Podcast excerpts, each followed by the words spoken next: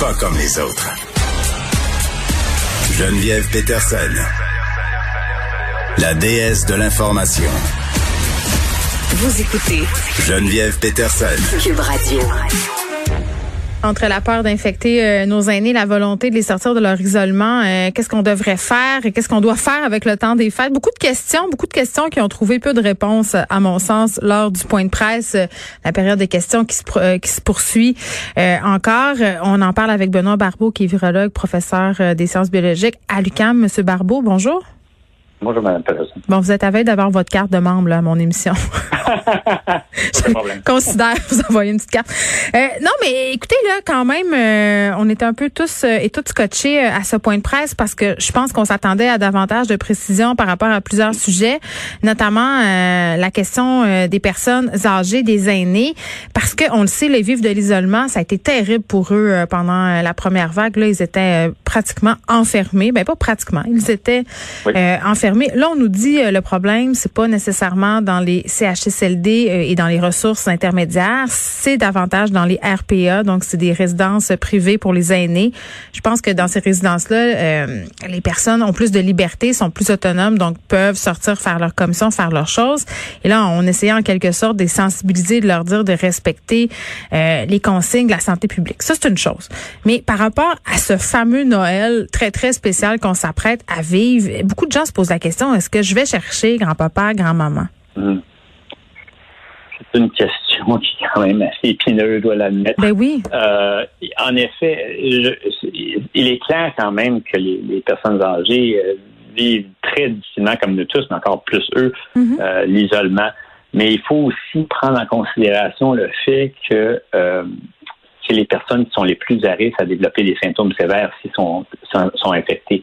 Ça, c'est clair. Alors, il faut que vous, si vous, prenez, vous acceptez d'aller chercher vos parents qui sont âgés, de les amener dans une fête, euh, que vous allez tenter de respecter au maximum les distanciations, le port de masque et, et sachant justement qu'il y a des limites à faire tout ça et qu'on va quand même avoir une certaine gaieté dans, l'atmosphère, qu'on va peut-être baisser les gardes.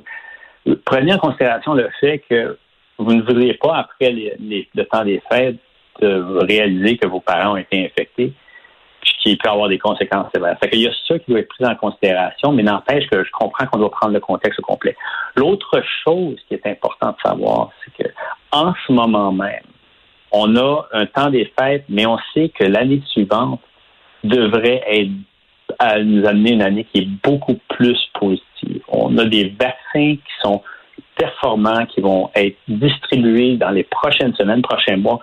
Alors la question demeure, est-ce que le, le, risque en vaut la Est-ce que ça vaut la peine vraiment hmm. de porter ce risque cette année plutôt que de se dire que l'année prochaine, on aura des fêtes qui seront, à, ma foi, à, toute fin normale.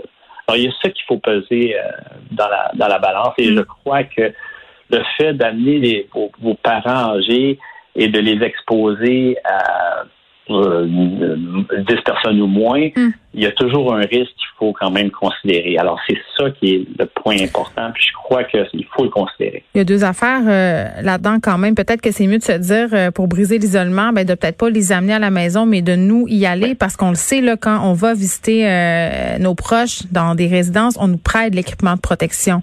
Et dans ce sens-là, c'est beaucoup mieux contrôlé. Ça, ça serait peut-être une solution. deuxième affaire, ce que j'entends beaucoup, M. Barbeau, par rapport aller chercher euh, quelqu'un qu'on aime qui est plus âgé, c'est ah, OK, à 92 ans, mais en pleine forme. Ouais, ouais. Oui, c'est ça, exactement. C'est ben, clair, mais, mais les, personnes âgées, quand même, ils ont, ont, une certaine énergie, mais il faut quand même considérer qu'une fois qu'ils sont infectés, ils vont avoir plus de difficultés à lutter contre le virus. Et si jamais, justement, ils sont infectés, les risques de développer des symptômes sévères qui peuvent mener à leur décès est, hmm. nettement plus élevé. On a juste à considérer le pourcentage de personnes qui décèdent des, complications de la COVID-19. Eh bien, le pourcentage est fortement élevé dans la population québécoise et la population à travers toute la planète, donc qui sont âgés de 70 et surtout de 80 ans et plus. Alors, euh, ne prenez pas juste en considération et de dire qu'en effet, vos, parents sont, solides, puis qu'ils en ont vu d'autres, puis aucun problème. Euh, leur système immunitaire est nettement inférieur aux gens de la population qui sont beaucoup plus jeunes. Et s'ils sont infectés, bien, il y a des risques de complications mm. qui sont vraiment, vraiment pas négligeables et ça pourrait amener des complications sérieuses et une nécessité de les hospitaliser, qui serait vraiment pas nécessairement la meilleure euh, nouvelle que, vous obtiendrez après le temps des fêtes. Moi, je comprends pas pourquoi on persiste et signe. personnellement, au niveau du gouvernement Legault, on nous a parlé beaucoup quand on nous a fait cette annonce euh, euh, que c'était un si que c'est si euh, la situation ne dégénérait pas, il y a des régions où ça va pas bien du tout. Euh, c'est très étrange parce que OK, la santé c'est une compétence qui est provinciale, mais là on a la santé publique du Canada euh, qui fait des sorties qui dans le fond on s'entend pas. ça envoie un drôle de message à la population. tout à fait. Je crois qu'il y a deux messages qui sont envoyés et ça en soi, je pense que les personnes vont prendre le message qui, les convient, qui leur convient le plus. Ben, et ça peut créer aussi la confusion. Mhm. euh, euh, D'une certaine façon, euh, je crois que moi, personnellement, je vais tout simplement éviter tout rassemblement. C'est mon point de vue de ce que je comprends, que je connais sur la maladie, mais de ce que mhm. je connais en tant qu'expert.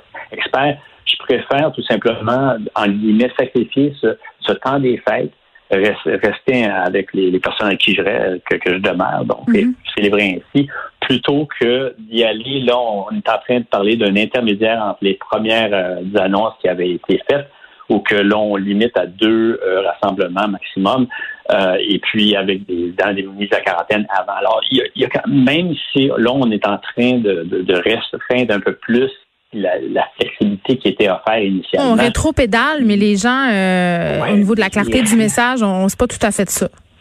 Mais c'est pas juste ça. C'est quand même, euh, il y a un risque, vous savez, même si on parle de mm. juste deux rassemblements, vous avez dix personnes qui peuvent venir de différents présidents, je pense que c'est cinq présidences maximum, euh, qui vont arriver, qui vont se rassembler, mais je comprends que c'est juste deux rassemblements, mais il va y avoir probablement des gens qui vont dire, ben, je vais en faire un peu plus.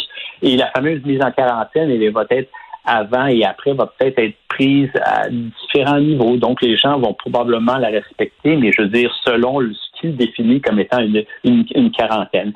Euh, donc, il y a tellement de, flexibilité ou plutôt d'incertitude qui va faire en sorte qu'on pourrait en arriver, après le temps des fêtes à des complications au niveau d'une hausse euh, importante du nombre, de cas d'infection. Et, c'est ce que je crains euh, vraiment énormément. Même si on donne la liberté aux gens, ben, si vous considérez que c'est peut-être trop risqué, n'y allez pas. Je comprends. Mais n'empêche que là, on ouvre la porte justement et on dit ben pendant quatre jours, quatre jours, on, on, on diminue justement nos, mm. nos, nos, euh, nos, restrictions puis célébrer. Je crois un, je comprends le message, mais n'empêche qu'il y, y, a un danger dans, dans ce genre d'annonce-là. En terminant, M. Barbeau, je veux absolument qu'on se parle des voyages. Là, le PM qui disait tantôt euh, que ça faisait pas vraiment de sens. Ma boîte courriel, en ce moment, elle est pleine euh, dans la section promotion, là, parce que le Black Friday arrive. Euh, des voyagistes, des, des croisiéristes qui nous disent, et on a des offres absolument incroyables pour vous, 60% de rabais. C'est très tentant. Là, puis on le sait, j'ai parlé à des gens qui travaillent dans le domaine du voyage la semaine passée qui me disaient qu'il y avait une recrudescence des appels. Les gens veulent s'en aller, veulent aller euh, en famille dans le sud. C'est une mauvaise idée, ça?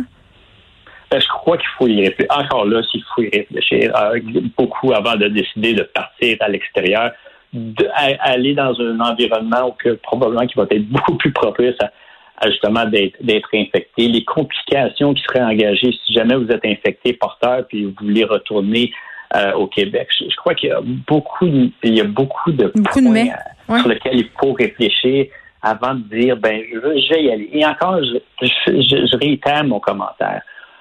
Ce, ce temps des fêtes-là, là, on, peut se permettre justement de, de, de sacrifier certains éléments, ou sinon l'ensemble de tous les éléments qui rendent le temps des fêtes festifs, pour s'assurer que l'année prochaine, les festivités vont reprendre et vont être plus normales qu'avant, avec, comme je dis, avec si jamais la campagne de vaccins en chantant, puis ça, vraiment, ça semble aller dans la bonne direction. Mm. Alors, donnons-nous encore quelques mois, même à travers ce temps des fêtes, pour s'assurer de partir l'année du bon pied et être au rendez-vous tous en santé euh, aux, fêtes de 2021. Moi, c'est le message que j'aurais tendance à envoyer. Puis il faut vraiment faire attention justement à ces tentations-là qui peuvent malheureusement nous créer plus de problèmes. Oui, M. Barbeau, merci. Benoît Barbeau, qui est virologue, professeur en sciences biologiques à l'UQAM. Puis, tu sais, on parle de tout ça, puis on dit c'est discrétionnaire. Là, je comprends, mais on est encore à 1124 cas.